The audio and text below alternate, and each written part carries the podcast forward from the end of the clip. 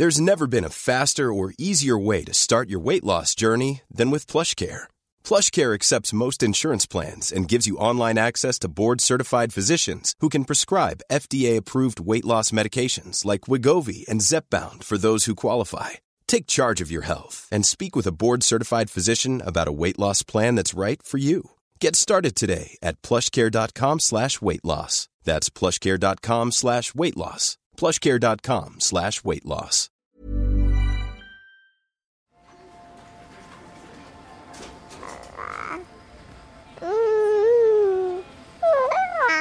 Je m'étais habituée à l'idée de ne pas avoir d'enfant.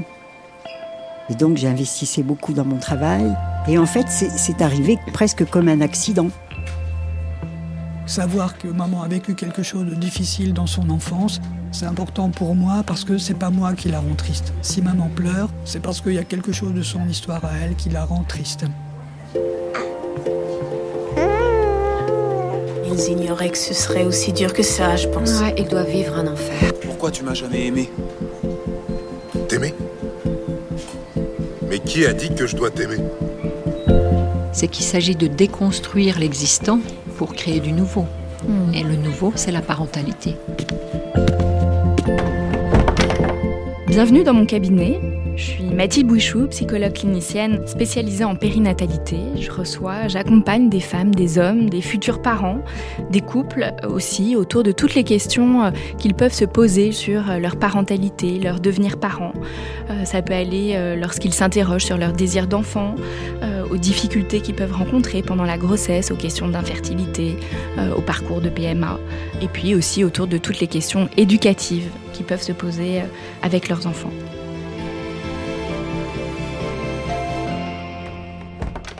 Bonjour Eva. Bonjour Mathilde.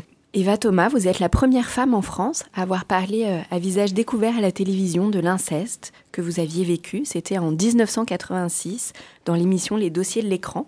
Vous étiez déjà mère à l'époque et aujourd'hui vous êtes également euh, grand-mère. Est-ce que vous pouvez nous raconter comment ça s'est passé pour vous euh, après voilà, avoir été euh, abusée par votre père quand vous êtes devenue mère? Quel impact ça a eu pour vous dans votre vie et dans votre maternité? Alors, euh, comme tout le monde, j'ai une, histoire très singulière, parce que chacun a son histoire.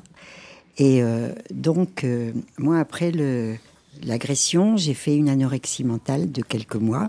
J'avais 15 ans quand j'ai été agressée. Et en fait, j'avais toujours pas de règles. Et j'en ai pas eu jusqu'à 27 ans, où j'ai appris que j'étais enceinte. Et euh, donc, à ce moment-là, euh, j'étais partie en Afrique, au Tchad, avec mon amoureux. Et entre-temps, euh, entre enfin, vers 18 ans et puis une, une vingtaine d'années, je suis allée voir pas mal de, de médecins parce que c'était anormal. Et un jour, je suis tombée heureusement chez une, à Paris, chez une gynécologue qui était aussi psychiatre. Et c'était avant de partir au Tchad avec mon amoureux. Et elle m'a dit arrêtez les traitements et tout ça, ça sert à rien. Partez avec votre amoureux en Afrique et surtout soyez heureuse. Et avec le corps des femmes, on ne sait jamais. Voilà. Et cette parole-là, je pense que ça a été super important pour moi. Et, en fait, euh, j'ai été maman à 27 ans. Et donc, euh, j'étais en Afrique, dans un- une sous-préfecture. Donc, il y avait quand même, euh, il n'y avait pas d'hôpital ni rien, mais il y avait un petit hôpital tenu par un, un pasteur américain qui était aussi médecin. Et il pouvait faire, des, il faisait des accouchements. Donc, euh, je suis pas allée dans la ville à côté attendre et tout ça. Je trouvais ça horrible d'attendre son bébé euh, à rien faire, alors que je travaillais. hein. Donc, j'ai travaillé jusqu'au bout. Je travaillais avec les femmes en tant que conseillère en éducation populaire. Et en fait, euh, quand j'ai eu les premiers, les premières contractions, je suis allée donc dans ce petit hôpital et tout s'est très bien passé. Et j'étais tellement heureuse d'avoir une fille. Et le père aussi. Si on remonte un petit peu, Eva, c'était un projet que vous aviez d'avoir euh, un enfant avec votre amoureux. euh, Non, j'avais aucune ovulation, rien. Il se passait rien, quoi. J'avais, je pense, l'appareil génital qui était complètement bloqué. Et donc, du jour au lendemain, j'ai appris, euh, alors que j'avais des vomissements et tout ça, quand je suis allée voir le médecin, euh, il m'a dit non, mais attendez, vous êtes peut-être enceinte. J'ai dit impossible, impossible. Et en fait, j'étais enceinte de trois mois. Donc, ça a été une belle surprise, vraiment un cadeau de la vie. Et je pense que c'était vraiment un enfant de l'amour. Et moi, je l'ai pris euh, comme quelque chose de merveilleux, quoi. Parce que Mhm. c'était, en plus, euh, je, je m'étais hab- habituée à l'idée de ne pas avoir d'enfants. Et donc, j'investissais beaucoup dans mon travail, dans... parce que c'était passionnant. Donc, j'étais heureuse de faire ce travail. Et euh, je travaillais avec les femmes dans la brousse et tout ça. J'ai commencé à 25 ans à faire ça et j'étais portée par, euh, par cette mission, ce travail et tout ça. Et en fait, c'est arrivé presque comme un accident. Si vous pensiez, du coup, vous dites euh, votre appareil génital était bloqué, voilà, que c'était dû à cette agression, et que du coup, cette agression, il y aurait pu y avoir cette idée que vous aurez empêché de devenir mère? Oui, mais c'était pas un problème d'avoir un enfant, j'y Mhm. pensais pas, quoi. Puisque on m'avait dit que, bah, que j'en aurais pas, puisque j'avais pas d'ovulation et tout ça. J'ai un caractère assez positif. Donc, je. J'étais tellement heureuse déjà de faire ce que je faisais, de, de découvrir, d'apprendre tout le temps d'une autre culture, etc., que vraiment, ça ne ça me manquait pas. J'en Mhm. faisais pas un problème, quoi. Qu'est-ce qui fait pour vous, voilà, vous parliez de, voilà, de ce- ce- votre accouchement dans, dans ce petit Oui, hôpital. au fond, au fond de la brousse au Tchad. Comment vous avez été accompagnée? Est-ce qu'il y a, voilà, dans ce En moment-là? euh, c'était en 1969. Donc, c'était le début de l'accouchement sans douleur. Donc, j'étais allée voir une kiné qui m'avait appris euh, la respiration, tout ça. Je sais pas pourquoi, j'avais confiance.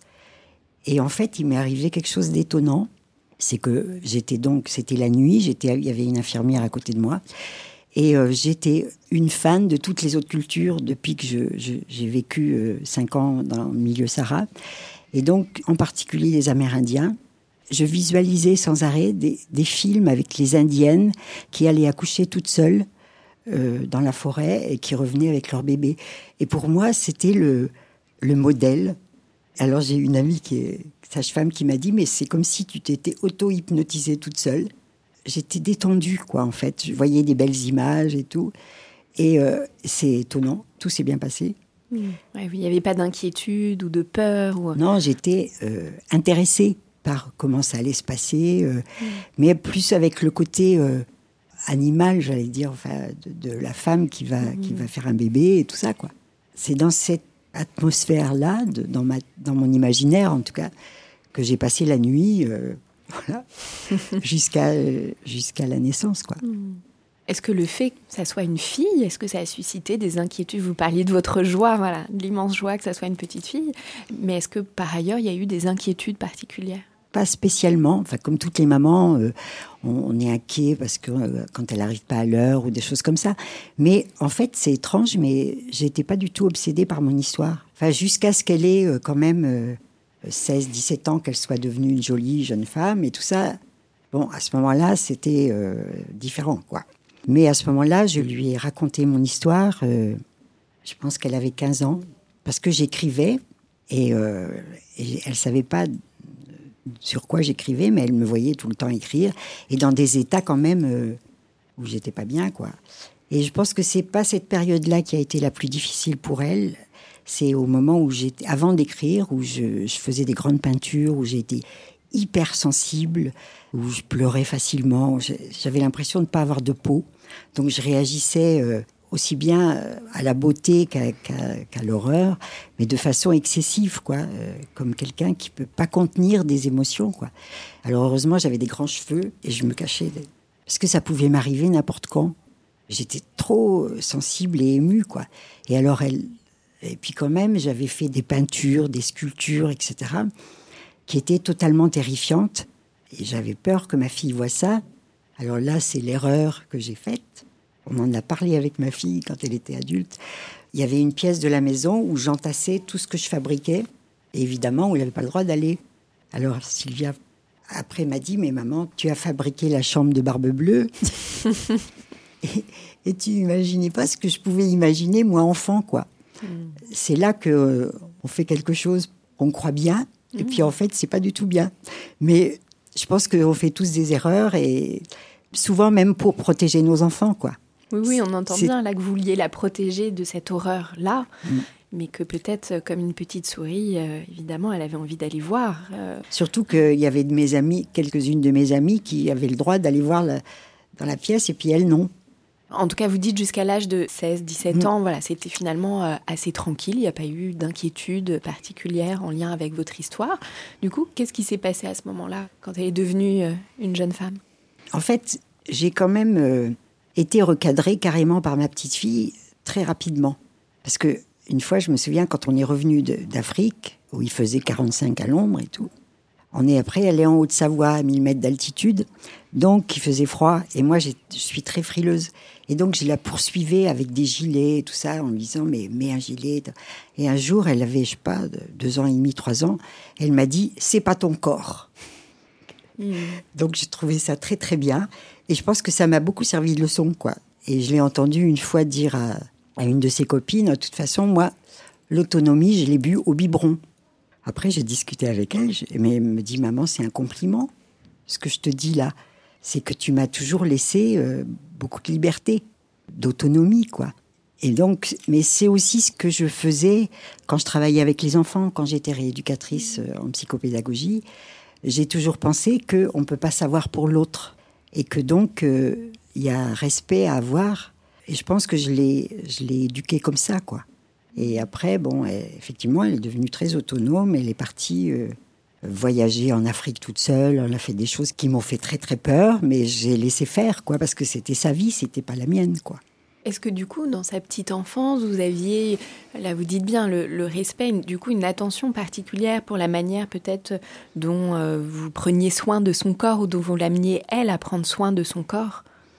Oui, bah, elle a été aussi très autonome dans ce domaine-là. Et, et je pense que c'est peut-être le fait que je l'ai- euh, très petite. J'ai dû reprendre mon travail après. euh, et donc, je l'ai allaitée au début. Et puis après, quand je devais repartir en brousse, j'ai dû bah, la mettre au biberon. Et ça a été un combat terrible parce qu'il y avait autour de moi euh, que des Africains. Sa nounou déjà, et puis le cuisinier qui était vraiment un homme âgé qui nous conseillait et tout ça. Et tous les deux, ils disaient mais mais c'est toi qui es une sauvage, tu as du lait, tu ne le donnes pas à ton enfant. Donc pour des Africains, ce que je faisais là, de la sevrer comme ça, c'était euh, enfin, c'était vraiment euh, une mauvaise action. Quoi. Et, et en fait, euh, on s'est beaucoup battu avec le biberon. Et en fait, j'ai dû la lâcher aux autres rapidement. Il y avait une nounou qui était là tout le temps avec elle, elle dormait dans sa chambre, etc. Et donc j'ai eu un rapport rapidement. Je ne confondais pas, j'étais sa maman, euh, je, je m'occupais d'elle dès que je revenais, tout ça. Mais c'est un peu comme quand on les met en, à la crèche et tout, sauf que là c'était à la maison, quoi. Et elle avait deux ans, et presque deux ans quand on est parti d'Afrique, donc elle a dû quitter sa nounou. Et là, je me sentais terriblement culpabilisée, angoissée, parce qu'elle avait tellement donné à cette petite fille. Et je me disais, mais je peux pas faire ça, quoi. C'était elle, Suzanne, qui me consolait en me disant, mais c'est toi sa mère, c'est normal que tu repartes avec elle. Moi, je suis jeune, je vais avoir des enfants, ce seront mes enfants. Mais j'étais presque inconsolable de devoir euh, faire cette rupture dans sa vie, quoi. Voilà. C'est ce que je peux vous dire. En tout cas, là, dans ce que vous dites, Eva, on entend que cette euh, nounou, Suzanne, a été aussi euh, très, j'ai envie de dire, contenante pour vous. En tout cas, vous a beaucoup accompagné dans ces premières années de la vie de votre fille. Voilà. Et ça a été Et très puis, euh, important. C'était du partage. Moi, je lui ai appris à coudre, je lui ai appris à broder, je lui ai appris plein de choses. Elle, avait 15 ans, hein, cette jeune fille, mais elle était. euh, Enfin, enfin, j'étais tellement heureuse parce que les femmes africaines savent tellement bien s'occuper de leurs enfants que pour moi, c'était rassurant. Enfin, je j'avais pas d'inquiétude. Elle était euh, une nounou merveilleuse, quoi. Du coup, par rapport à ce que vous disiez tout à l'heure, euh, euh, à 15 ans, vous lui avez parlé de votre histoire. Qu'est-ce qui vous a décidé à parler de votre histoire à votre fille? Bah parce qu'elle enfin, elle commençait à, à me parler de viol, elle commençait à, me- à me poser des questions sur telle actrice qui avait été violée, tout ça. Et puis je me disais bien qu'il fallait que, que je lui dise, quoi. J'ai attendu de, de- d'avoir pratiquement euh, fini l'écriture et, euh, et d'être sereine par rapport à, à mon père, par rapport à...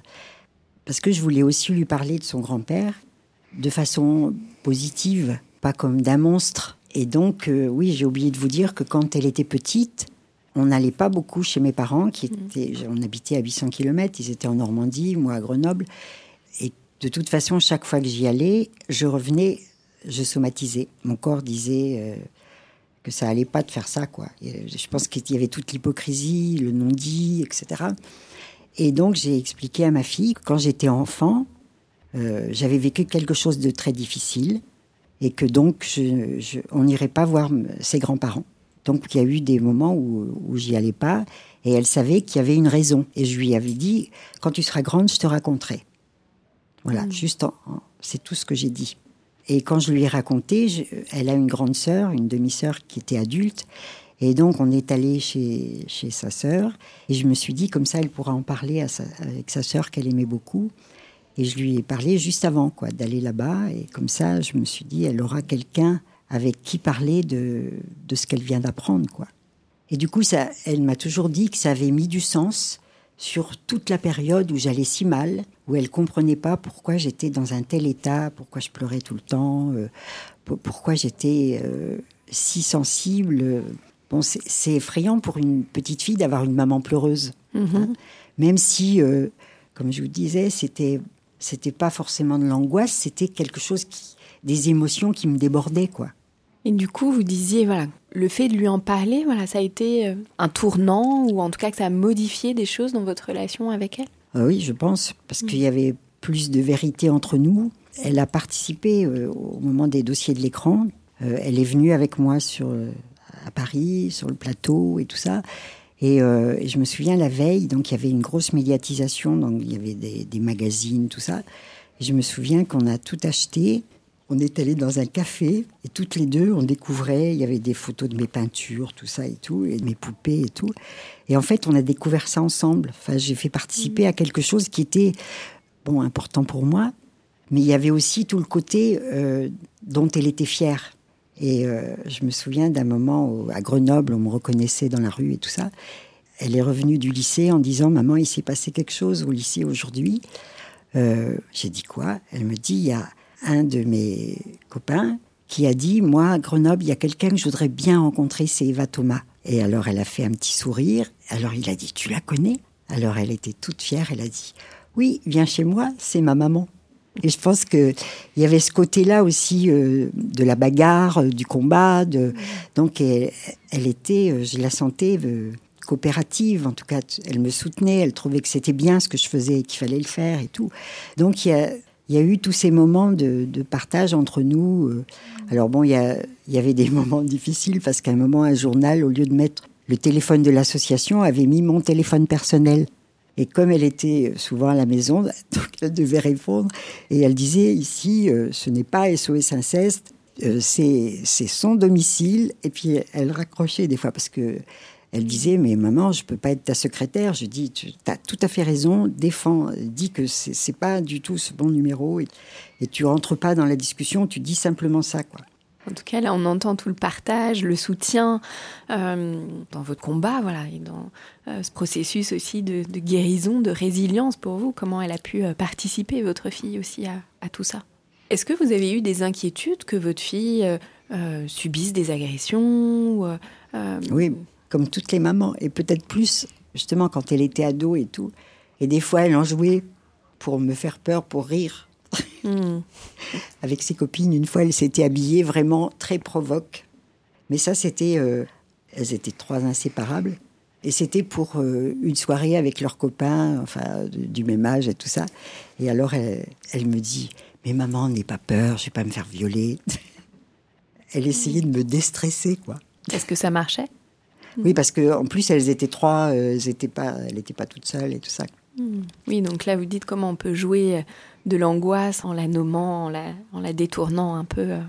Aujourd'hui, votre fille est mère aussi. Est-ce que euh, vous avez l'impression voilà, qu'il y a quelque chose de votre histoire Parfois, il peut y avoir cette idée un peu de, de l'ordre de la transmission, de, des angoisses, du traumatisme. vous nous avez bien dit là comment vous avez quand même déjà transformé les choses déjà euh, avec votre fille, pour votre fille, pour vous, pour votre fille. Euh, comment du coup ça s'est passé pour votre fille quand elle, elle est devenue mère? Elle est devenue mère à Mayotte. donc de ses deux enfants, les deux sont nés à Mayotte. Et donc j'étais très loin. Et donc j'avais, c'est drôle, j'avais pas d'angoisse du tout pour elle parce que je sentais une frustration évidemment d'être si loin. Mais en même temps, je lui faisais confiance. J'étais tellement heureuse pour elle parce qu'elle a eu son premier enfant à 39 ans et le deuxième à 42. Donc elle n'avait pas trouvé le papa. Le, voilà. Et donc c'était un vrai bonheur, quoi. Parce que je mm. pensais que je serais jamais grand-mère, quoi. Bon, on s'envoyait plein de, photos et tout ça. Et j'ai pu aller la voir, la petite, quand elle je crois que c'était à Noël avec les autres grands-parents. On est parti à Mayotte euh, trois semaines. Et ça, c'était un bonheur super. Mais elle avait déjà, euh, je sais pas, plusieurs mois, quoi. Mm. Et donc, je l'ai, j'ai vu que des photos du tout petit bébé. mais en même temps, elle était heureuse. Euh, je partageais ce bonheur avec elle, quoi. D'autant plus qu'elle avait tellement attendu ses. Enfin, elle avait envie d'être maman depuis longtemps, quoi. Oui, en tout cas, là, vous dites que pour vous et pour elle, la maternité a été euh, un cadeau à chaque fois. Oui, un vrai cadeau. Un vrai cadeau de la vie. Merci beaucoup Eva. Je vous propose qu'on passe dans le salon d'à côté. On va rejoindre notre expert Jean-Paul Munier.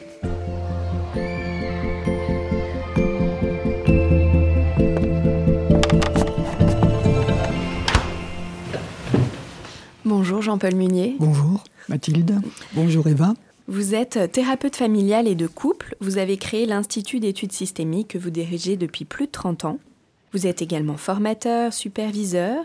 Votre formation initiale d'éducateur spécialisé vous a conduit à vous sensibiliser très tôt aux questions liées à la maltraitance et à vous interroger sur les moyens à mettre en œuvre pour venir en aide aux enfants victimes de sévices, de négligence et sur comment accompagner leurs parents.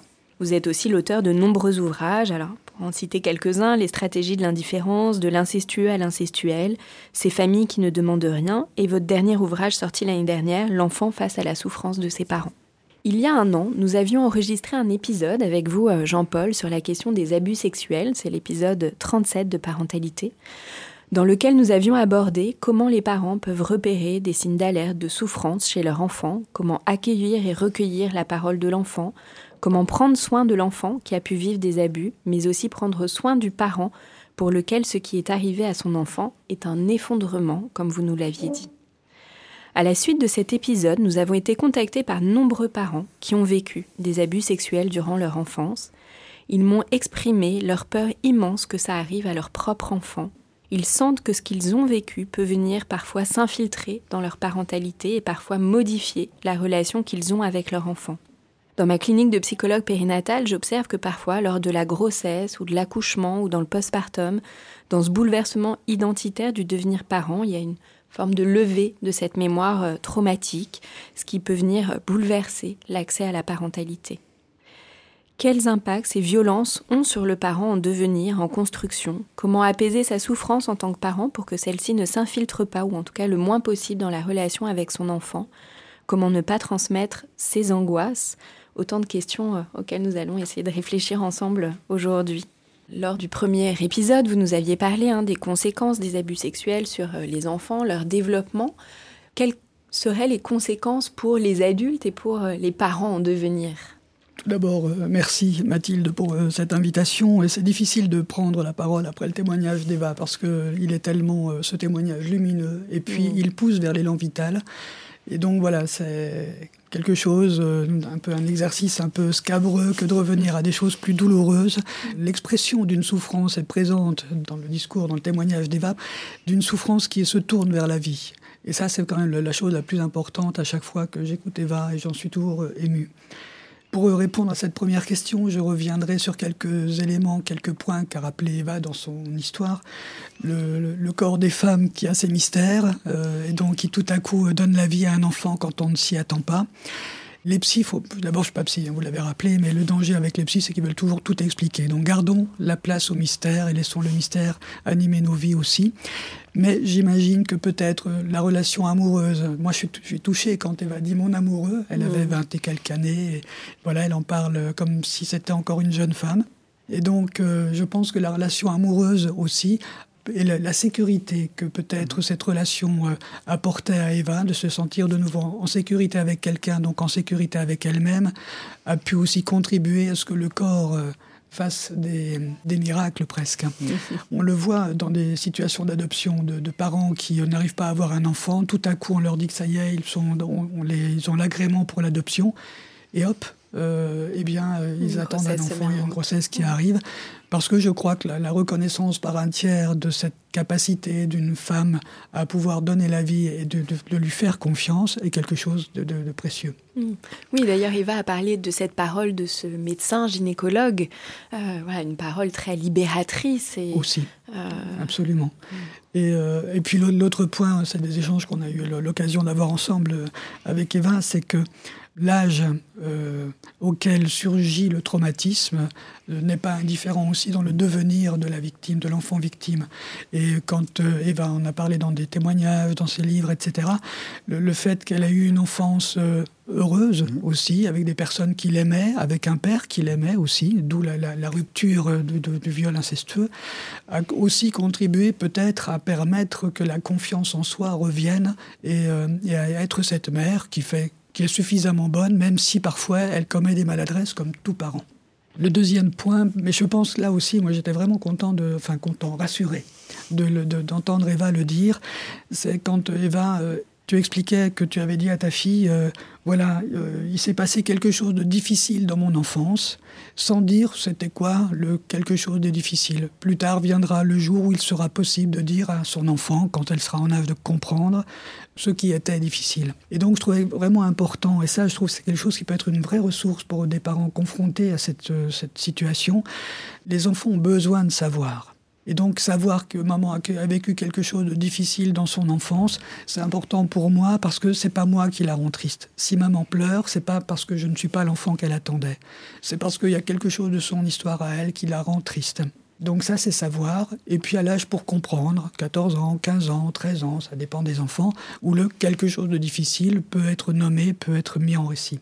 Et ça, je trouve, c'est vraiment important, je dirais, pour, euh, pour les parents qui écouteront euh, cette euh, émission, mais aussi pour tous les thérapeutes. Parce que comme thérapeute, comme formateur, fréquemment j'entends oui mais il faut tout dire aux enfants. Oui, il ne faut pas leur cacher la vérité. Mais il y a l'âge encore une fois pour savoir et pour comprendre. Et tout dire aux enfants ne doit pas devenir une forme d'humiliation pour le parent.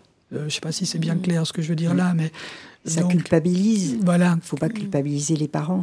Il faut écouter son intuition et s'écouter soi-même et le dire quand on se sent capable de le dire tranquillement, sans le dire avec une angoisse, enfin en transportant une angoisse énorme et tout quoi. L'excès de transparence aussi qu'il peut y avoir, même si le parent est prêt alors que l'enfant est, jeune, mm. l'excès de transparence peut avoir aussi des conséquences, pour l'enfant. Oui. Donc c'était vraiment cette distinction entre savoir qu'il y a eu quelque chose de difficile et pouvoir le comprendre qui vient plus tard. Et donc, le, enfin, quand je dis tout ça, c'est parce que quand il m'arrive, il m'arrivait plein de fois de parler avec des mamans et de dire, mais le, un jour viendra où vous pourrez le dire. Pour l'instant, ce qui est important, c'est que votre enfant sache que c'est pas lui qui vous rend malheureuse, que c'est autre chose de votre histoire à vous qui vous appartient et pourquoi vous vous faites aider si vous en éprouvez le, si ça vous paraît utile pour l'instant. Parce qu'il y a des moments où on n'a pas besoin de thérapie dans la vie aussi, hein, on peut vivre sans. C'est bien aussi, ça permet de faire des économies. Et euh, c'était une blague. Donc voilà, ça c'était vraiment le deuxième point parce que ça vient un peu me conforter euh, comme thérapeute, comme formateur dans ce que j'essaie de, transmettre. Puis le troisième point, alors ça on arrive directement à la parentalité, mais je rebondis tout de suite parce que c'était à propos, euh, Eva, de ta fille qui euh, va en sortie avec une tenue un peu olé olé. Et tout de suite, j'ai associé à une, maman qui avait été victime de l'agression sexuelle euh, incestueuse par un oncle et qui avait un, énorme sentiment de culpabilité, qui n'avait jamais pu en parler. Elle avait essayé de tendre la perche à son analyse qui ne l'avait pas prise. Et donc, c'était aussi son ambivalence, la peur d'en parler, le besoin d'en parler. Et puis, voilà, c'est avec moi que ça se passe. Et elle me dit, vous voyez, ça m'a détruit comme mère. Je ne suis pas la mère que je pense que j'aurais été si ça ne m'était pas arrivé. Elle le dit pas tout à fait comme ça, mais c'est ça que ça veut dire. Et elle me donne un exemple. L'autre jour, ma fille de 13 ans était invitée à une, une, boum, enfin on appelle plus ça comme ça, mais je suis un peu vieux. Et euh, elle avait une jupe trop courte et je lui dis non, non, non, tu ne sors pas de cette façon-là.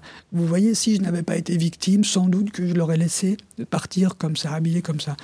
Et je lui dis, mais peut-être que même si vous n'aviez pas été victime, vous auriez dit à votre fille de 13 ans, non, non, non, tu t'habilles pas comme ça, parce que voilà, c'est en tant que mère, tout simplement. Donc, pour venir à votre question, Mathilde, c'est le fait que traumatisme, euh, l'agression sexuelle, qu'elle soit incestueuse ou pas, euh, va donner une paire de lunettes aux parents qui court le risque de regarder sa relation avec l'enfant à travers ces lunettes, même quand en fait il fait comme n'importe quel autre parent aurait fait dans les, choses de la vie quotidienne qui concernent l'éducation des enfants. Et donc ça, c'est peut-être la, difficulté que peuvent rencontrer des parents, c'est de penser qu'ils voient le monde qu'ils ne le voient plus que à travers ces lunettes-là, et que si ça ne leur était pas arrivé, ils auraient été des parents différents. Ils auraient peut-être été les mêmes parents avec des questions en moins. Enfin, voilà, c'était juste un peu une introduction un peu longue, pardon, euh, pour la question. Voilà l'impact qu'il peut y avoir de ce traumatisme, de ces agressions sur le parent en devenir, sur l'adulte et le parent en devenir, sur la construction de la parentalité. De, nouveau, je vais repartir du témoignage d'Eva sur la question du parent euh, en, devenir. Eva a dit C'est un miracle de la vie, c'était le, plus beau jour de ma vie, peut-être, quand j'ai appris que j'allais être mère. Il y a plein de pères, plein de mères qui se demandent si, du fait de leur histoire, ils pourront un jour avoir des enfants, si leur corps va continuer de se développer normalement. il y a de plein d'hommes et de femmes qui ont été victimes d'agressions sexuelles qui, comme Eva, ont vu euh, le jour où ils ont appris qu'ils devenaient parents, c'était le plus beau jour de leur vie. Et que ce jour-là vient peser plus lourd, même si ça ne n'efface pas, que le traumatisme, parce que tout à coup, la vie est là, qui s'ouvre à eux de nouveau. Et c'est l'élan vital.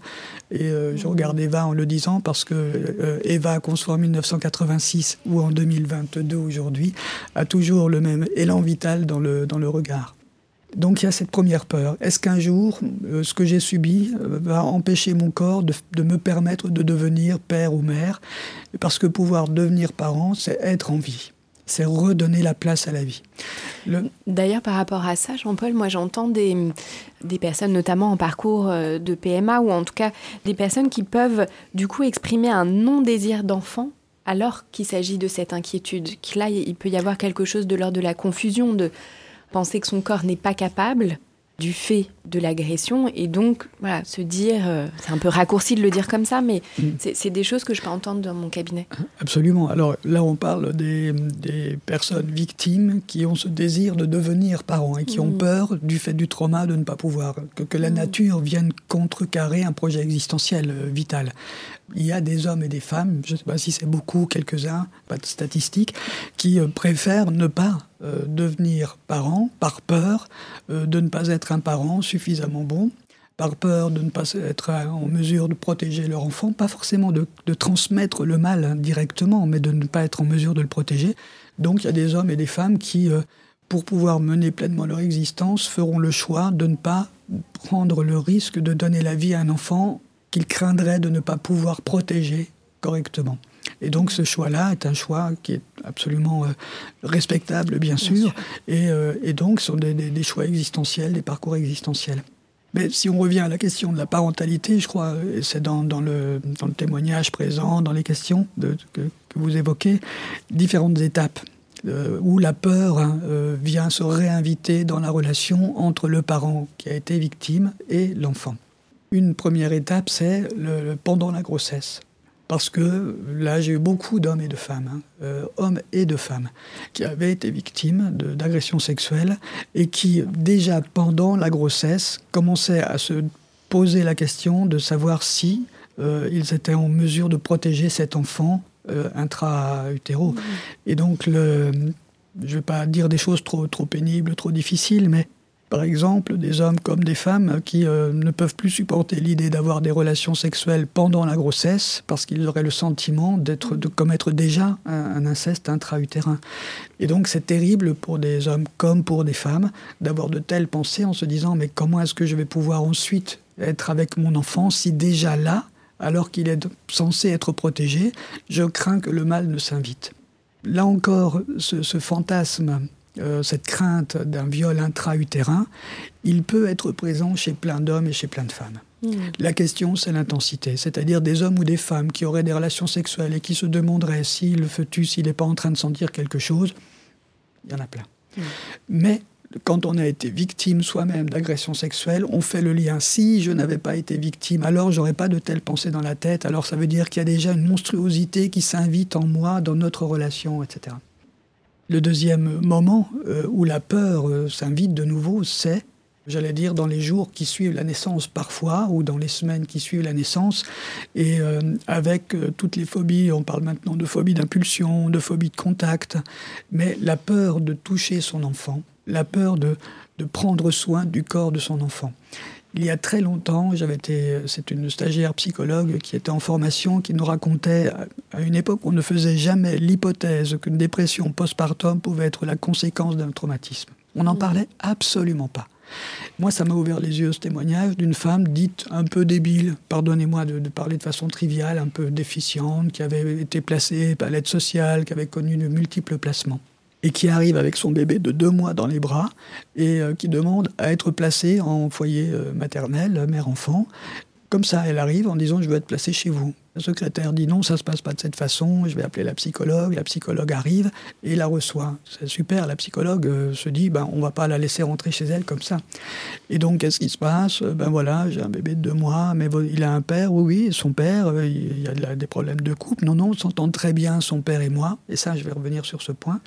Pourquoi est-ce que vous venez? Et cette femme répond, très simplement, Peut-être parce qu'elle euh, avait moins de défense d'une certaine façon. Mmh. Cette femme répond très simplement, ben voilà, j'ai été euh, violée euh, dans une famille d'accueil. Et quand je donne le bain à mon enfant, je ne sais pas si je fais les gestes d'une mère ou si je suis déjà en train de l'abuser. Et donc c'est pour ça qu'avec mon mari, mon compagnon, il n'était pas marié, mon compagnon, on a pensé que c'était bien que je puisse venir chez vous pour que vous puissiez me dire si je fais les gestes normaux d'une mère ou pas. Magnifique. Mmh. Magnifique. C'est un bouquin de 500 pages, quoi, en une phrase. Hein. Et donc, euh, heureusement, cette femme avait une relation sécure avec son compagnon. Elle avait trouvé dans son couple une sécurité suffisante pour pouvoir exprimer cette question, cette peur qui était en elle, sans craindre de déchoir comme mère dans le regard de son mari, de son compagnon. Et là encore, je, regarde Eva, je repense à, ton témoignage, parce que je pense que dans ces moments, dans ces étapes, là encore, plus le parent qui a été victime, père ou mère, peut se sentir dans une sécurité suffisante dans son couple, même s'il ne dit pas toujours tout, plus il va avoir une confiance en lui suffisante, suffisamment bonne, pour penser que même si ces questions le traversent, il ne fera pas du mal à son enfant. J'ai vu un père un jour hein, qui me disait, vous savez, quand ma femme est rentrée de la maternité, la petite avait quatre jours, c'est pas vieux quatre jours. Je ne pouvais pas rentrer seul dans la chambre de ma fille parce que je ne savais pas ce que j'étais capable de lui faire. Et donc il faut imaginer le, tourment, voire la torture mmh. psychique pour un parent d'être assailli par ces questions. Et à quel point la relation avec l'autre parent ou avec euh, sa mère, enfin, il y a besoin d'avoir une relation où on se sent en sécurité et où on se sent suffisamment reconnu comme quelqu'un de compétent pour pouvoir traverser ces moments difficiles. Donc la dépression postpartum, les psychoses puerpérales avec hallucinations, etc., ne sont pas toutes d'origine post-traumatique, mais on sait maintenant que c'est quand même euh, une situation qui revient avec une grande, grande fréquence. Moi, quand on me présente une situation avec un postpartum, je dis, ben voilà, on ne peut pas l'affirmer, mais on doit avoir en tête cette possibilité, parce que pour une mère, se dire, mais peut-être que quand je donne le bain à mon enfant, je suis déjà en train de l'abuser, mais je ne touche plus mon enfant. Mmh. Et là, l'enfant va pas se dire, maman a connu un traumatisme quand elle était petite, l'enfant va se dire il y a quelque chose en moi qui n'est pas aimable pour maman et c'est pour ça qu'elle ne me prend plus trop dans ses bras, etc. Quand je dis tout ça, je ne suis pas en train de dire non plus que tous les parents euh, vivent ces questions avec la même intensité. Bien sûr. Quand je raconte ces exemples, ce sont des personnes qui viennent en thérapie parce que l'intensité a un niveau élevé. Il y a plein d'hommes, de femmes, et ça j'en suis vraiment profondément convaincu, qui ont connu des souffrances importantes, des psychotraumatismes, des agressions sexuelles, et qui trouvent dans la relation de couple, dans des relations avec des amis, les amis sont des bons thérapeutes aussi, hein, donc vont trouver cette, cette sécurité intérieure qui leur permet malgré tout de discerner entre ce qui vient de cette souffrance intime et du fait que l'enfant n'y est pour rien et qui parviennent à avoir les gestes qu'un parent, père ou mère, enfin qu'on s'attend à observer de la mm. part d'un parent, qu'il soit père ou qu'il soit mère. Donc voilà, c'est juste pour dire, ne, soyons attentifs à, ne pas pathologiser à l'extrême ces moments de la vie, mais reconnaissons la souffrance qu'ils peuvent engendrer. Mais imaginons le courage qu'il faut pour une mère qui vit ça, qui dit mais si j'ai peur quand je le touche de l'abuser, ou j'ai peur, moi j'ai eu des mères qui me parlaient par rapport à leur garçon, j'ai peur de le tuer. et même par rapport à leur fille, des fois. Hein. J'ai une, patiente que j'ai suivie très longtemps qui m'appelait parfois en me disant euh, Monsieur Munier, euh, j'ai besoin de parler tout de suite parce que je ne sais pas ce qui me prend. Là, j'ai eu envie de prendre ma fille et puis de l'acheter contre le mur. Et euh, donc, ben, heureusement qu'elle m'appelle. Elle avait appelé avant son, son compagnon. C'était bien, ça n'était pas suffisant, mais c'était bien. Et donc, voilà, il y, y, a ce besoin d'avoir quelqu'un en qui on a confiance, à qui on peut dire, voilà, ses peurs, sans craindre de passer pour un monstre. Parce que sinon, si une mère ou un père dit ses, ses, peurs à une assistante sociale, à une péricultrice de la PMI, et puis que tout de suite, pof, c'est une information préoccupante et on place, alors non, je ne dis rien à personne parce que j'ai trop peur. Donc voilà, il faut aussi faire confiance dans les capacités euh, évolutives, euh, maintenant on dit résilience parce que ça va plus vite, euh, du, du, sujet. Pour ce qui est de la levée de la mémoire traumatique, durant la grossesse. En tout cas, voilà, là, je pense à plusieurs femmes que j'ai accompagnées euh, qui sont venues me consulter pendant la grossesse, qui se sentaient pas bien et qui, au fur et à mesure, ont eu voilà, des images qui sont revenues, des flashs. Qu'est-ce qui se passe à, ce moment-là, Jean-Paul? Sûrement plein de choses. Sûrement plein de choses. Je pense, euh, pour avoir eu des situations comme celle-ci, je pense qu'il y a d'un seul coup le besoin je vais le dire de façon triviale là encore, le besoin de faire le ménage dans sa tête et dans son histoire pour pouvoir se présenter à son enfant. Mmh. Et euh, moi, j'ai eu plein de mères, par exemple, que j'ai suivies euh, qui euh, avaient été victimes enfants et qui ne voulaient pas porter plainte non, non, non, je veux pas, ça va faire des histoires, etc. Et puis j'ai pas envie que tout le monde sache. Et puis euh, à la naissance, les, mois qui suivaient la naissance de leur enfant, m'envoyer un texto, je suis au commissariat de police, je porte plainte. Ça peut discuter, c'était pas dans quelque chose de l'ordre d'une vengeance, euh, de, je vais, tu vas je vais t'en faire baver, etc. Mais dans l'idée, voilà, je me dois de, de pouvoir répondre présent à mon enfant.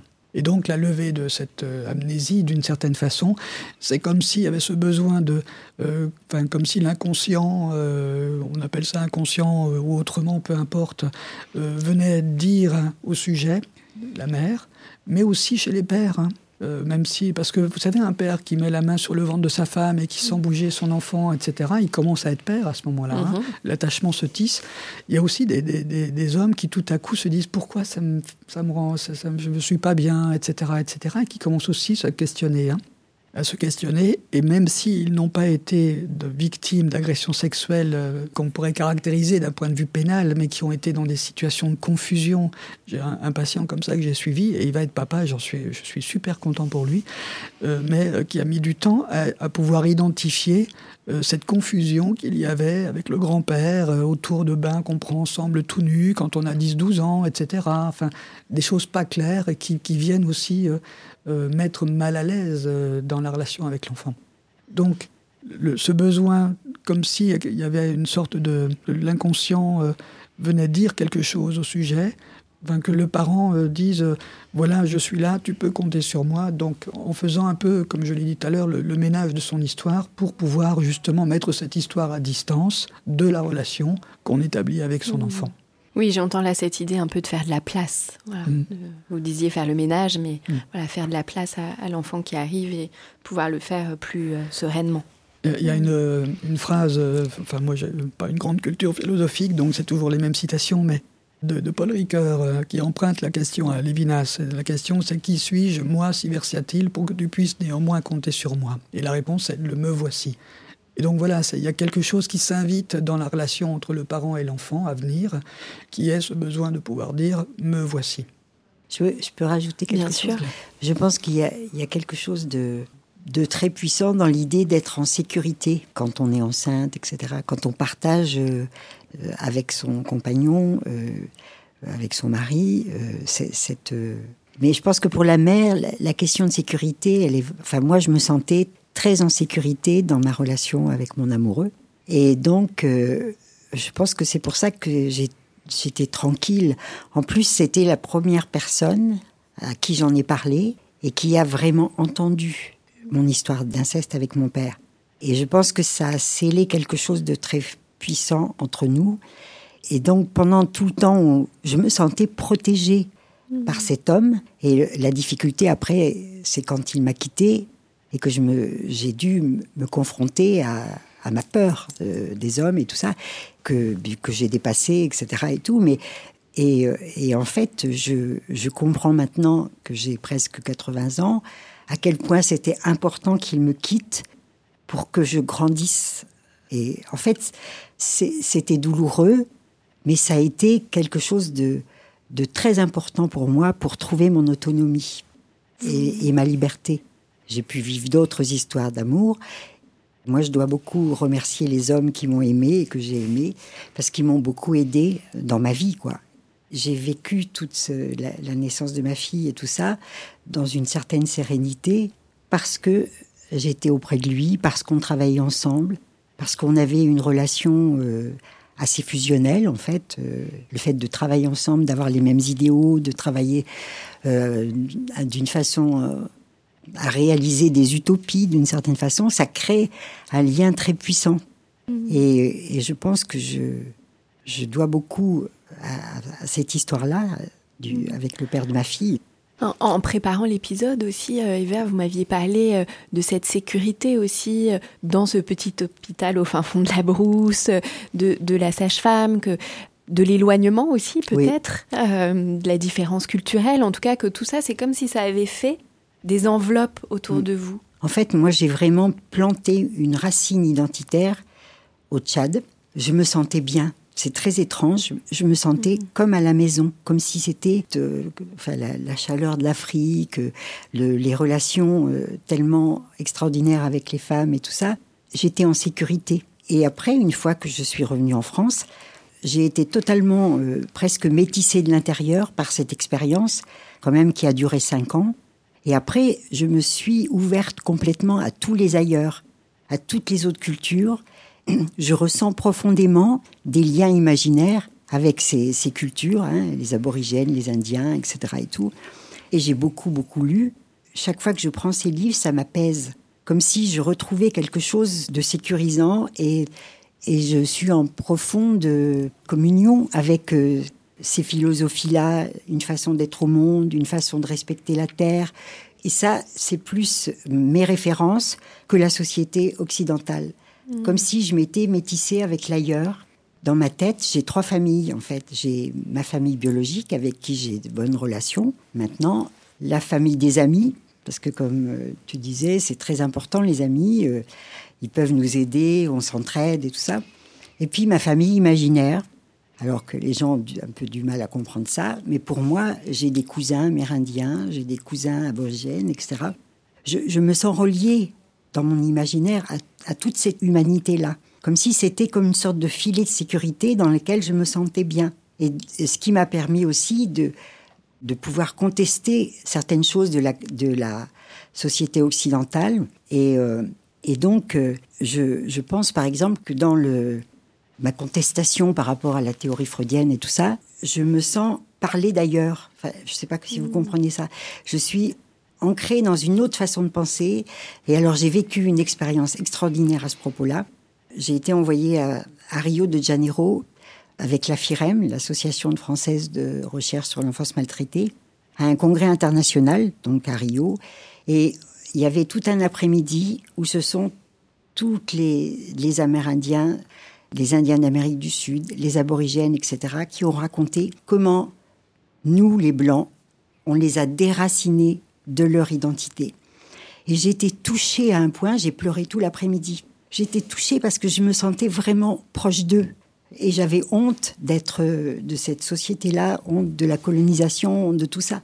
Je suis très euh, émue en face de toutes ces histoires-là, quoi. Mmh. Comme s'il y avait un lien avec eux, un lien très puissant. Pour continuer sur cette, question de la sécurité, euh, Jean-Paul, là je pense euh, évidemment aux, femmes que j'accompagne. Vous avez souligné l'importance de la sécurité au sein du couple, dans l'accompagnement de la grossesse, de ce moment de l'accouchement.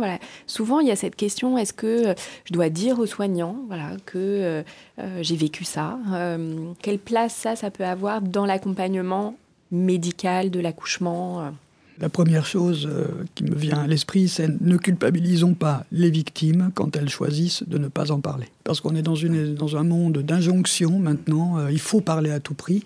Il y a plein d'hommes, plein de femmes qui, euh, qui c'est arrivé, qui n'en parleront que très tard dans leur vie. Moi, je me souviens d'un homme qui avait parlé de ce qui lui est arrivé quand il avait 80 ans. Il avait besoin de dire à ses enfants, à ses enfants, voilà, ça m'est arrivé, etc. Une petite parenthèse aussi, dans le monde actuel, Je pense à Laurent Boyer qui avait témoigné de des abus sexuels qu'il avait subis de, son, de la part de son frère ne délégitimons pas les hommes d'avoir été victimes. Parce que c'est vrai qu'on est dans des représentations où l'homme est le prédateur, la femme est la victime. Non, il y a des, des, garçons. D'ailleurs, la commission Sauvé l'a très bien montré. Euh, alors, ce pas des abus intrafamiliaux, certes, mais c'est quand même 75% des garçons et 25% des filles de moins de 10 ans. Donc euh, ne mettons pas le focus que sur les mères qui ont été victimes et la question de la parentalité. C'était juste une petite parenthèse. Et donc ne culpabilisons pas les victimes qui choisissent de ne rien en dire. Il y a plein d'hommes et de femmes qui mènent leur vie, qui n'en parleront jamais. Et, et, par rapport au témoignage d'Eva, qui nous explique qu'elle a pu le dire à son amoureux et que sans doute ça a été un facteur déclenchant, oui, dans le cas d'Eva, mais je pense à une patiente que j'ai suivie parce que sa, phrase m'est restée en tête. Elle avait été victime par son frère, etc., etc. Elle avait une vie amoureuse très instable. Elle ne choisissait que des hommes avec lesquels elle, ne pourrait jamais vivre en couple. On a travaillé, on a fait des entretiens avec son frère. Elle a enfin eu des réponses sur pourquoi son frère lui avait fait de telles, lui avait imposé une telle épreuve et elle va enfin rencontrer, de façon presque magique, l'homme de sa vie avec lequel elle va avoir des enfants et elle me tiendra au courant, etc. Et dans, dans un échange de mails, la question était pour elle, je me suis demandé si je devais le dire à mon compagnon, mais je pense que je vais attendre, je veux d'abord qu'il me voie comme une mère avant de me voir comme une victime. Rien à redire à ça. Mmh. C'est un choix euh, super. Enfin, elle peut choisir de le dire tout de suite, comme Eva nous l'a expliqué mais elle peut aussi vouloir être s'assurer pour justement euh, trouver ce sentiment de sécurité dans la relation et se dire le jour où je le lui dirai, je suis sûr de ne pas déchoir comme mère. Ou bien si c'était un homme, le jour où je le dirai à ma compagne, je suis sûr de ne pas déchoir comme père. Après, il y a des hommes et des femmes enfin l'un pour le coup plutôt des femmes, hein, qui vont euh, avoir un enfant et qui vont euh, se séparer après de leur compagnon parce que justement, quelles que soient les qualités du compagnon en question, il y a quelque chose dans éloigner l'homme pour éloigner le risque incestueux. Donc on voit beaucoup de situations comme celle-ci. Mais j'ai vu aussi des, hommes qui s'éloignaient pouvoir exercer leur parentalité qu'à temps partiel. Hein. Et euh, donc, parce que sinon, c'est vivre tous les jours avec une peur insupportable voilà, donc il y, a tous ces cas de figure qui sont à, prendre en compte. Pour revenir à ma question sur la question du personnel soignant. Oui, c'est ça. L'idée, c'est euh, est-ce qu'il faut le dire euh, Leur personnel soignant, sage-femme, euh, etc. Gynécologue. Gynécologue. Honnêtement, je n'ai pas, pas une réponse qui dirait il faut le dire, j'ai pas une réponse qui dirait il faut pas le dire. J'aurais plutôt une réponse si par exemple je suis le thérapeute et que je reçois cette femme, qu'est-ce qui pourrait la conduire à vouloir le dire? En quoi elle se sentira plus en sécurité du fait de la peur de l'accouchement? Parce que elle peut se dire oui mais avec ce que j'ai vécu peut-être que l'accouchement va mal se passer à cause de alors que c'est pas forcément le cas. Et puis il y a ces femmes qui ne veulent pas que l'enfant passe par là où le violeur est passé et donc qui vont demander une césarienne où les choses vont se passer d'une façon telle que ce sera une césarienne, comme si, là encore, il y avait une sorte d'inconscient, qu'il soit freudien ou phérénxien, euh, qui venait dire, que le, qui venait interdire, euh, enfin, c'est comme un sens interdit, quoi. Mm. Il ne doit pas passer par là. Là, c'est plus une question de nouveau individuelle. Qu'est-ce qui fait que vous vous sentirez plus en sécurité de l'avoir dit et qu'est-ce qui fait que vous vous sentiriez moins en sécurité de l'avoir dit? Je n'avais pas mm. la question en tête, alors je réfléchis tout haut. Ce qui me vient à l'esprit là maintenant, c'est et si je le dis, est-ce qu'il ne va pas être dégoûté par moi? Est-ce qu'il ne va pas penser tout de suite que je ne suis pas capable d'être une mère? Donc il y a toujours cette peur du regard de l'autre, euh, si je te le dis, qui serais-je pour toi ensuite? Parce que dans ces situations, il y a une émotion qui, euh, qui s'invite chez le sujet victime et qui redoute de, la, de rencontrer chez l'interlocuteur, c'est le dégoût le dégoût de soi, de ne pas avoir pu empêcher, ou d'avoir été choisi pour faire ces choses-là qui sont interdites, etc. Donc le dégoût de soi peut aussi amener la question de et si je te le dis, est-ce que je serai dégoûtante pour toi? Et si je suis dégoûtante pour toi, est-ce que tu me regarderas encore comme une mère? Mmh. Possible. Donc la question peut s'inviter très tôt, y compris avec euh, le, gynéco qui va être là pour l'accouchement. Mmh. Donc c'est vraiment à chaque fois cas par Bien sûr, c'est singulier euh, à, chaque fois. En tout cas, là, ça me fait penser à une situation d'une femme qui voulait une césarienne, mais qui a dû justifier. Voilà. Et ça a été très compliqué pour le corps médical d'entendre euh, la nécessité euh, psychique pour elle par rapport à sa souffrance et son histoire, et d'accéder à sa demande d'une césarienne. Oui, mais c'est parce qu'il y, y a, quand même aussi dans le, il y a eu des, tas d'études de fait récemment quand même sur le côté un peu l'aspect un peu sadique de certains gynécos qui, au moment de l'accouchement, euh, font pas preuve d'une grande délicatesse. Quoi. Enfin, mm. Je préfère que ce soit des femmes qui en parlent, ne me sens pas tout à fait autorisée à le mm. faire, mais d'après ce que j'ai compris, euh, voilà. Alors c'est vrai qu'il peut y avoir une forme de sadisation de la femme, et donc euh, bah, tu dois souffrir. Enfin, c'est aussi des vieux mythes. Hein. Mm. Il faut souffrir pas seulement pour être belle, mais pour donner la vie. Donc, euh, donc il y a tout ça qui, qui renvoie quand même beaucoup à l'image de soi de la personne. Pour euh, continuer, euh, Jean-Paul, sur la question euh, de ce qui pourrait venir s'infiltrer dans la, relation avec l'enfant, en tout cas, Eva, vous nous avez bien dit voilà, comment finalement vous, vous aviez transformé, voilà, comment toute cette sécurité, toutes ces enveloppes voilà, vous ont aidé à finalement pas être, en tout cas durant la petite enfance de votre fille, voilà, pas être parasité par des inquiétudes ou, ou des peurs là, ce qu'on peut voir quand même assez fréquemment, et là encore, je, m'appuie sur le témoignage d'Eva, Eva a bien expliqué que c'était au autour des 15-16 ans euh, que la question du viol, enfin, que l'idée que sa fille pourrait être victime s'est réinvitée de façon peut-être plus intense qui était l'âge euh, qu'Eva avait quand euh, elle-même était victime de ce traumatisme. Là, j'avais écrit il y a très longtemps le fait que l'agresseur, alors à l'époque où on voyait plutôt, l'idée que des mères puissent être auteurs d'agressions sexuelles était complètement euh, écartée dans le livre, qui est un livre fondateur hein, de, l'équipe début de Chaumont, Martinis, etc., euh, Pierre Sabourin et Frédéric Gruyet, La violence impensable, dans ce livre de, qui date de 1990 à peu près, ou 92, euh, les mères auteurs, non, elles sont psychotiques ou grandes perverses. Non, les mères auteurs, elles peuvent être psychotiques, grandes perverses, mais elles peuvent être aussi comme les pères, immatures, avoir des souffrances, etc., etc. Là où je veux en venir, c'est que le, la, des hommes ou des femmes, mais des hommes, peuvent avoir peur d'abuser leur enfant, fils ou fille, mais plutôt fils, quand ils ont eux-mêmes été abusés, quand leur enfant a l'âge qu'ils avaient quand ils l'ont été eux-mêmes. Je cite toujours cet exemple d'un gamin de 7 ans, un père qui aurait été abusé quand il avait 7 ans. Agressé sexuellement quand il avait 7 ans quel que soit l'auteur, après on verra euh, s'il y a des différences ou pas, mais quel que soit l'auteur, un étranger à la famille, un copain des, parents, euh, etc., il a été abusé, victime quand il avait 7 ans, son fils a 7 ans. Et il sort de la salle de bain tout nu eh bien, inévitablement, euh, il y aura des flashs comme ça. Et, tout à coup, cette question que j'évoquais au moment de, la naissance de l'enfant, des, soins corporels, peut ressurgir. Elle avait pu être complètement euh, mise à l'écart pendant des années et ressurgir à ce moment-là. Parce que, je disais euh, à l'époque, je le dis encore, ce n'est pas le corps de son enfant qu'il voit à ce moment-là, c'est son corps d'enfant qu'il voit dans le corps de son enfant.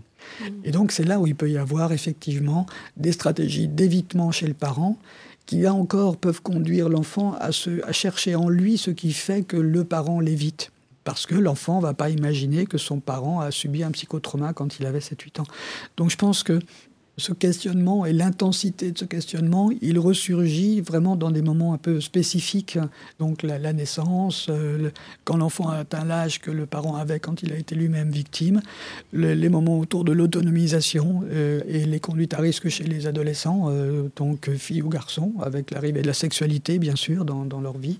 Donc ce sont des moments où ce questionnement peut ressurgir de façon plus intense, mais il y a des tas de moments dans la vie aussi où le questionnement peut mettre au placard et laisser le parent tranquille et mener sa vie de parent et être le parent suffisamment bon qu'on attend qu'il soit. Donc il y, a, toutes ces personnes qui souffrent et qu'on voit en thérapie, il y, en a plein d'autres qui souffrent mais qui gèrent suffisamment, euh, qui arrivent à parvenir, qui parviennent à gérer suffisamment leur souffrance, pardon, pour euh, ne pas forcément avoir besoin d'une thérapie. Et même pour certains, c'est aller chez le thérapeute, ce serait comme euh, s'avouer vaincu. Hmm. Et donc, ne pas aller chez le thérapeute, c'est continuer de garder la tête haute. Du coup, pour les parents voilà, qui, dans ces moments voilà, où l'angoisse envahit, ou les peurs, ou voilà, j'entends beaucoup cette inquiétude de, la répétition, de la transmission de génération en génération. Euh, quel serait, je ne sais pas s'il y aurait un conseil, en tout cas vos, pistes pour aider les parents à pouvoir s'apaiser par rapport à ça? La créativité. Eh oui, la créativité. Et euh, ça peut être la couture, le dessin, la peinture, la musique. Euh. Et donc, euh, nos prochaines journées d'études s'appellent de l'idéation suicidaire au retour de l'élan vital. J'ai prévu de terminer les journées avec une intervention. Mon, mon titre, c'est Si on chantait pour continuer d'aimer la vie. Parce que j'aime bien la, musique et la chanson. Euh, je, disais avec un groupe récemment, euh, Johnny Hallyday, son avant-dernier disque, et il y a un titre qui s'appelle Lettre à l'enfant que j'étais. Mais quand vous regardez bien certains textes, euh, eh bien, il y, a, du sens, hein, et c'est porteur de vie aussi. Donc voilà, Stromae, dont on vient de, parler mm. beaucoup avec la sortie de son dernier disque, il y a un, un, rappeur Orelsan, hein, mm. voilà, mm. qui vient de sortir aussi un disque où il évoque cette question de la dépression. Il y a Sappho, euh, qui a plus une jeune femme, elle a 70 ans, je crois bien, euh, mais qui vient de faire un disque suite à la mort de, au décès de son conjoint. Et donc voilà, la, créativité est quelque chose dans l'histoire de l'art. Euh, Niki de Saint-Phal, enfin Eva, mm. bien sûr, mais il y a plein d'artistes qui ont, dont la vie, qui sont restés vivants, pas en vie, mais qui sont restés vivants parce que ils étaient l'art, la création, la créativité. Un autre point aussi, euh, et là euh, on, l'évoquait avec Martine Nice la semaine dernière, c'est une, collègue qui avait fait cette recherche, euh, Marianne Janas, c'est le prendre soin des autres.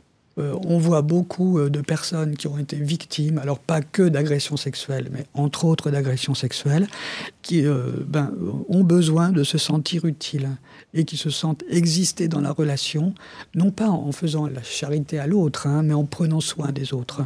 Et donc se sentir responsable, pas que de ses enfants, se sentir responsable dans une association, se sentir responsable de son jardin aussi, euh, faire pousser ses plantes, et de se dire, ben, je suis compétent, euh, voilà.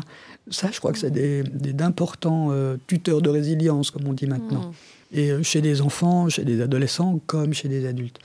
Et puis, peut-être euh, ne pas toujours euh, trop écouter la télévision, regarder la télévision, euh, ne pas écouter tout le temps la radio, parce que en ce moment, quand vous voulez pas y penser, vous y pensez quand même. Hein. Mm. Tout vous y ramène. Moi, j'ai eu beaucoup de demandes de, jeunes gens qui avaient été auteurs dans leur adolescence ou bien victimes, donc les deux, hein, et qui, là, d'un seul coup, le flot médiatique devenait pour eux une source d'angoisse terrible. Alors pour certains, ça a été déclencheur pour revenir comprendre ce qui s'était passé, mais pour d'autres, c'était vraiment, mais voilà, j'ai un garçon, je pense à un jeune homme qui avait eu des expériences sexuelles avec son frère, qui avait un an et demi de moins que lui, donc tous les deux, ils ont eu des, ils ont découvert la sexualité ensemble, sans qu'on puisse forcément parler d'abus sexuels, euh, et euh, mais d'un seul coup dans leur tête, mais voilà, on a des monstres, donc euh, décrochons un peu.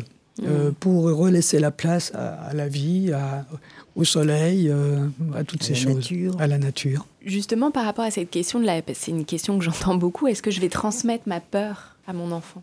Question difficile. Question difficile. Là encore, euh, j'ai envie de dire, euh, les psys ne parlent que des familles qu'ils rencontrent que des patients qu'ils rencontrent et ne peuvent pas prétendre, euh, ce serait d'une prétention et d'une arrogance terrible, rendre compte de, de, la richesse et de la diversité des solutions, des stratégies existentielles que les uns et les autres trouvent euh, dans leur vie. Donc est-ce qu'on peut transmettre la peur? Oui, il y a des situations où euh, la peur peut se transmettre. On évoquait euh, André Abesco euh, tout à l'heure, qui c'est elle qui le dit euh, quand elle a pu lancer cette collection de livres pour enfants pour les, mettre en garde aussi des dangers qui les entourent. Et la journaliste lui demandait Vous avez un, enfant, je crois qu'elle a un fils d'une dizaine d'années, par là, ou peut-être un peu moins. Et elle disait bah, Mon fils me dit Mais maman, arrête, parce qu'elle transmettait une peur en voulant protéger à tout prix son enfant. Et donc, en même temps, la réaction de l'enfant, qui est de dire, un peu comme tout à l'heure dans le témoignage aussi de la fille d'Eva, euh, ça va, quoi, je fais ma vie. Euh, ça, c'est quand même le signe que le lien est suffisamment bon pour que l'enfant puisse dire à son parent Tes peurs, c'est tes peurs, laisse-moi faire mes expériences. Je pense que la, transmission, euh, moi je, je, suis assez prudent avec cette idée qu'il y aurait une transmission du traumatisme au point que l'enfant ait les symptômes qu'il aurait eu si c'était lui-même qui avait été traumatisé. Je suis prudent avec ça. Je ne dis pas que ça n'existe pas, mais euh, ne gommons pas la génération des parents euh, en faisant des liens de causalité trop rapides entre grands-parents et, petits-enfants. Et donc, il y, a, des situations où la peur peut être au rendez-vous, et, euh, donc le parent transmet cette peur à l'enfant. Mais je crois que le, le, danger, c'est quand le, parent n'a pas trouvé suffisamment cette sécurité. On a parlé des amis, du conjoint, mais je pense tout à coup aussi euh, le, spirituel. La spiritualité est quelque chose d'important. Il y a des parents pour lesquels la foi, euh, qu'on soit, soit croyant ou pas, n'a rien à voir dans notre échange, mais la, foi euh, dans un Dieu, dans quel qu'il soit, est quelque chose qui leur permet de retrouver cette, cette confiance en soi Et je dirais peut-être pour par rapport à ça, en tant que thérapeute, quand j'ai vu beaucoup de, patients, hommes, femmes, victimes, mon souci en permanence est de toujours reconnaître la, la, partie souffrante du sujet, la partie qui a été endommagée, qui a été blessée, qui a été meurtrie. Oui, il faut la reconnaître à une condition. La reconnaître pour pouvoir se tourner vers la partie saine, vivante du sujet, parce que c'est cette partie-là que nous devons, nous nous devons comme thérapeutes, renforcer les fondements de cette partie saine du sujet. Et donc, pour le faire, il faut reconnaître la partie endommagée. Certes, si je vais voir un psy qui me dit ah, mais tout va bien, tout va bien, vous êtes magnifique, vraiment, qu'est-ce que c'est beau, et que je fais un déni sur ce qu'il a les sources de souffrance, ça va pas. Mais si je ne vois que la partie qui souffre sans jamais dire et alors qu'est-ce qui vous a maintenu en vie, qui fait que vous êtes là devant moi aujourd'hui? Parlez-moi de ça aussi. Et ça, ça change tout. Moi, je voudrais revenir sur la créativité parce que quand j'étais avec ma fille et que j'allais pas bien, je faisais aussi des robes, j'étais tout le temps en train de créer. En fait, moi, je me suis sauvée par l'action. La création, l'action, l'action avec les autres. Enfin, j'ai été rééducatrice 25 ans avec des enfants et j'ai joué les histoires des enfants pendant 25 ans comme une comédienne avec un metteur en scène, l'enfant étant le metteur en scène. Et ça aussi, ça m'a aidé, c'est-à-dire que j'ai l'impression que le recours à l'imaginaire, c'est vraiment puissant. Bon, moi j'y crois parce que je l'ai, je l'ai vu sur les enfants. Ça a été pour moi aussi quelque chose qui m'a tout le temps poussé vers la vie. Et donc on a beaucoup de ressources, beaucoup plus qu'on imagine. Et justement, euh, il y a des personnes qui n'en ont pas parlé, qui ont vécu leur vie, qui ont puisé dans leurs ressources et qui ont quand même vécu une belle vie. Donc je pense que maintenant on, on victimise trop parce que il faut croire en soi, enfin, et, s'entourer des autres qui croient en vous, etc. Il y a, il y a beaucoup plus de euh, d'énergie positive en nous qu'on imagine.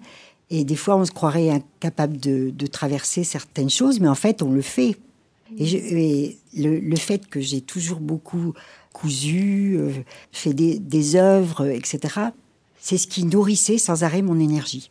Et je savais une chose, c'était qu'il fallait pas que je me laisse aller, qu'il fallait pas que je m'effondre, et en même temps, tout ce travail que j'ai fait dans l'action, ça, ça me donnait confiance en moi. Et je me disais, eh oui, je suis cap.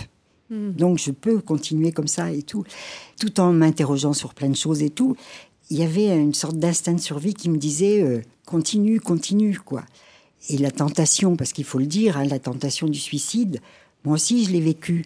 Je pense qu'il n'y a aucune victime d'inceste qui n'a pas eu cette tentation. Et, et c'est parce que les forces de l'inceste sont très mortifères ça vous jette dans l'abîme. Et donc vous êtes un peu comme une funambule sur un fil. Il faut reconnaître tout ça, il faut reconnaître que ça existe. Il y a aussi en nous, en même temps, quelque chose de très puissant qui nous pousse à vivre, une sorte mmh. d'instinct de survie qui est très très fort. Et pour en revenir à la créativité et à l'éducation, bon, moi j'ai évidemment utilisé tout ça dans mon travail, mais avec ma fille aussi, c'est-à-dire que chez moi, c'était un, un atelier où il y avait mes copines qui venaient coudre, etc. Elle, elle, elle a inventé des choses dans son coin. Elle a tout de suite été tout le temps très, très créative. Et d'ailleurs, maintenant, elle est art thérapeute. Mais je crois très, très fort à, la puissance de l'imaginaire. Merci, euh, Eva.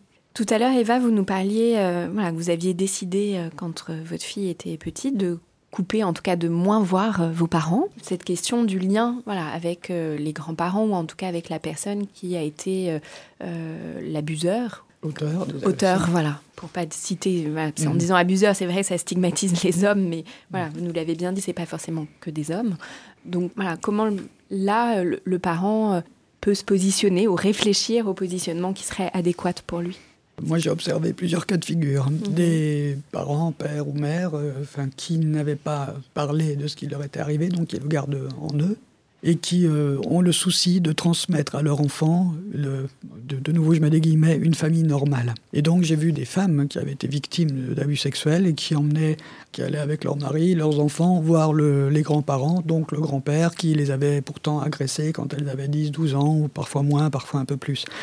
après, elles ont des stratégies, hein, ces femmes, c'est-à-dire qu'elles vont laisser le fiston avec le grand-père parce qu'elles pensent qu'il n'y a pas de danger puisque c'était, elles étaient une fille, et mais qui vont faire en sorte que les filles restent pas toutes seules euh, etc. Mais avec cette idée, je ne veux pas que mes enfants héritent d'une histoire qui n'aurait pas dû être, comme si cet héritage allait mettre en péril leur propre projet, leur propre élan existentiel. Donc ça, c'est des choses qu'on voit. Donc euh, il ne s'agit pas de dire si c'est bien ou si c'est mal, mais de reconnaître la logique de ces femmes. Parce que le danger serait aussi de nouveau de les juger mal. Hein, de dire comment vous avez été victime d'abus sexuels quand vous avez 10 ans, et puis vous allez voir vos, votre père maintenant avec vos enfants, mais quelle mère vous êtes On n'a pas le droit de parler comme ça. Euh, on doit se, se demander qu'est-ce qu'elles mettent en œuvre. Alors même si s'il y a plein, il peut y avoir de l'ambivalence, il peut y avoir plein de choses, mais nous devons enfin moi en tout cas c'est mon sentiment, euh, toujours faire en sorte que la vie l'emporte sur les pulsions euh, de, mort qui peuvent être présentes aussi, on est bien d'accord. Et ça, je rejoins une fois de plus Eva. Mmh.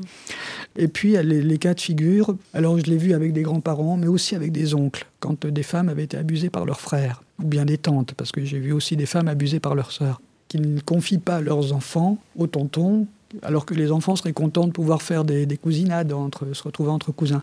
Là encore, des, situations, euh, euh, ce que j'ai pu voir beaucoup, c'est que ces femmes ne laissaient plus aller leurs enfants chez l'oncle, pour ce schéma-là, quand leur enfant avait l'âge qu'elles avaient quand le frère les a abusés. En général, c'est à l'adolescence, parce que les abus sexuels dans la fratrie, alors il y a plusieurs cas de figure, mais le plus, le plus fréquent, c'est euh, un garçon de 15-16 ans, 15-16 ans avec sa sœur de 12 ans. Ça, c'est ce que j'ai vu le plus en thérapie, en tout cas. Et donc, voilà, ça, c'est des... La vie a l'air d'être euh, normale, entre guillemets, jusqu'à au moment où l'enfant a atteint l'âge que le parent avait quand il avait été victime. Et puis à l'amnésie, hein, on l'a évoqué tout à l'heure, il y a plein de, situations. Euh, là, j'ai eu des cas comme ça dramatiques. Avec euh, là, pour le coup, il fallait se battre pour que les mères ne se jettent pas dans la Seine. Vraiment, quand je dis se battre, c'était les contenir. De, cas dramatiques d'amnésie, de, femmes qui envoyaient leurs enfants chez les grands-parents qui avaient complètement oublié les abus sexuels qu'elles avaient subis, même tardivement. J'ai un cas en tête où la gamine, enfin la gamine, l'enfant avait été abusé de ses 5 ans à ses 13 ans. Elle avait dénoncé les faits à une voisine pour que ça s'arrête. Et elle avait complètement oublié. Et elle envoie ses enfants chez les grands-parents, et les enfants, 3-5 ans, reviennent et confient à leur mère ce que leur grand-père a fait. Et là, tout à coup, tout c'est le, le, rideau du temple qui se déchire, hein, c'est vraiment ça. Euh, et, mais quel monstre j'ai été et comment j'ai pu ne pas me souvenir. Et là, pour le coup, l'apport des neurosciences, ça, n'explique pas tout les neurosciences, hein, mais ça peut être quand même utile pour ces femmes ou ces hommes de se dire, voilà, je, n'ai pas euh, je ne suis pas tout puissant avec moi-même. Euh, il y a parfois des choses qu'on ne décide pas, mais qui vous permettent de continuer de vivre. Et cette femme, donc, elle se disait, mais je vais me jeter dans la Seine. Donc, euh, non, non, non, bien sûr que non. Et vos enfants vous ont parlé, donc ça veut dire qu'ils vous ont fait confiance. Et finalement, l'amnésie, c'est bien aussi. Ça vous a permis de, vous marier, d'être amoureuse, d'avoir des enfants, etc. Peut-être que s'il n'y avait pas eu l'amnésie, vous seriez morte depuis longtemps. Donc voilà, tout ça, c'est vraiment, à chaque fois, c'est quelle est la logique chez le sujet qui le conduit à faire tel choix plutôt qu'un autre Et donc il y a toujours plusieurs raisons, mais comme thérapeute, même si euh, il peut être important. Quand je dis comme thérapeute, euh, j'allais dire comme être humain tout simplement. Euh, si c'est un copain qui me parle comme ça, je lui dirais la même chose. Hein. Même s'il est important de reconnaître que peut-être il y avait de l'ambivalence, est-ce qu'il me l'a fait, est-ce qu'il pourrait le faire à mon enfant, etc., que cette ambivalence était là, mais il y a aussi les stratégies de protection qui étaient présentes et qu'il faut soutenir parce qu'on aide mieux un parent en reconnaissant ce qu'il a fait de bien qu'en étant toujours en train de lui dire ce qu'il a fait de mal. Un immense merci. Euh, pardon, euh, je, cherchais l'acquiescement. je, cherchais l'acquiescement d'Eva. parce que je me souviens, moi, j'étais donc euh, rééducatrice et je pense que chaque fois, on peut pas donner des conseils comme ça à tout le monde. Ça n'existe pas. Réassurer les parents dans leur fonction de parents et leur dire mais si vous êtes capable, mais si ça, ce que vous avez fait là, c'est super, leur redonner confiance, c'est vraiment la première chose à faire, quoi. Parce que de toute façon, c'est très très difficile d'être parent et on va faire des erreurs. Mais bon, c'est comme ça. Mais je trouve que culpabiliser, par exemple, euh, des parents, euh, enfin, c'est un péché. Ça ne, sert, comment dire ça, ne sert à rien. Ça, ça sert à rien. Reconnaître, euh, euh, permettre à un parent, on, on, on va se taire parce que je sais que l'heure est finie, mais permettre à un parent d'exprimer pourquoi il s'est senti coupable, c'est important. Oui. Le culpabiliser, c'est c'est pas la peine de rajouter de la souffrance à la souffrance, du crime au crime. Ça n'aide pas. Hein. Ça n'aide pas. Comme vous nous l'avez bien dit, Eva, les personnes qui ont vécu des violences sexuelles ne sont pas victimes à vie ce qu'elles ont vécu peut avoir des répercussions, inquiétudes, angoisses pour ces enfants, mais ça n'est pas une fatalité. les travailler, les sublimer à travers l'imagination, la créativité.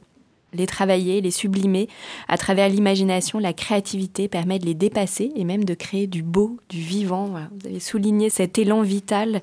Vraiment un immense merci Eva pour ce message de vie et d'espoir. Merci à vous. Je recommande souvent des lectures. Eva, est-ce que voilà, il y a des choses que vous aimeriez euh, nous recommander, des lectures ou autres? Peut-être nous dire aussi quelques mots sur euh, l'association SOS euh, Inceste? Alors oui, l'association SOS Inceste existe depuis 1985 à Grenoble. Elle existe maintenant depuis plus de 20 ans, je crois, à Nantes. Il y a eu d'autres associations à Paris, etc., SOS Inceste, qui se sont éteintes faute de, de, bénévoles, quoi, et tout ça. Et, mais celle de Grenoble, elle, euh, elle reçoit les, les, appels, évidemment, au téléphone, euh, des entretiens individuels et aussi des groupes de parole euh, de victimes et des groupes de parole de proches de victimes. Parce qu'il y a aussi la fratrie, euh, il y a mmh. les, les, les, compagnons de celui qui a été victime, etc. Bon, et je pense que c'est important. Il y a plusieurs autres associations qui existent maintenant. Et je crois que c'est formidable que tant de personnes, euh, enfin c'est souvent des victimes hein, qui sont au départ euh, les fondateurs et les fondatrices d'associations. Mais cette multiplication, c'est essentiel, je crois, pour la société, parce que ce sont des lieux où on vous écoute vraiment, où on est entre nous euh, on se sent entendu jusqu'au bout euh, du sens du mot qu'on dit, quoi. Parce que souvent, on dit les choses avec les mêmes mots, on a vécu les mêmes mécanismes de défense, on a des, chemins de contournement qui, sont, qui se ressemblent, etc. Et donc, ça crée une, sécurité d'être mmh. entendu, quoi. Et, euh, et, je me souviens, moi, de l'incroyable gaieté qu'il y avait au début de l'association, parce que c'était, il y avait des personnes qui traversaient la France pour nous rencontrer. Et euh, quand on se parlait entre nous, il y avait beaucoup de joie. Et ça donne la pêche, quoi. On sort enfin de cette solitude atroce dans laquelle chacun a vécu. On trouve des semblables qui ont envie de se battre. Et, et je crois que quand la honte se change en colère et que la colère est collective, là, on fait bouger les choses. En termes de lecture, qu'est-ce que vous auriez lecture, à nous recommander? Il y a le livre euh, d'Isabelle Aubry qui s'appelle euh, Être parent après l'inceste chez l'éditeur euh, Joseph Lyon. Voilà, je crois qu'il est en réimpression. Ça marche, merci Eva.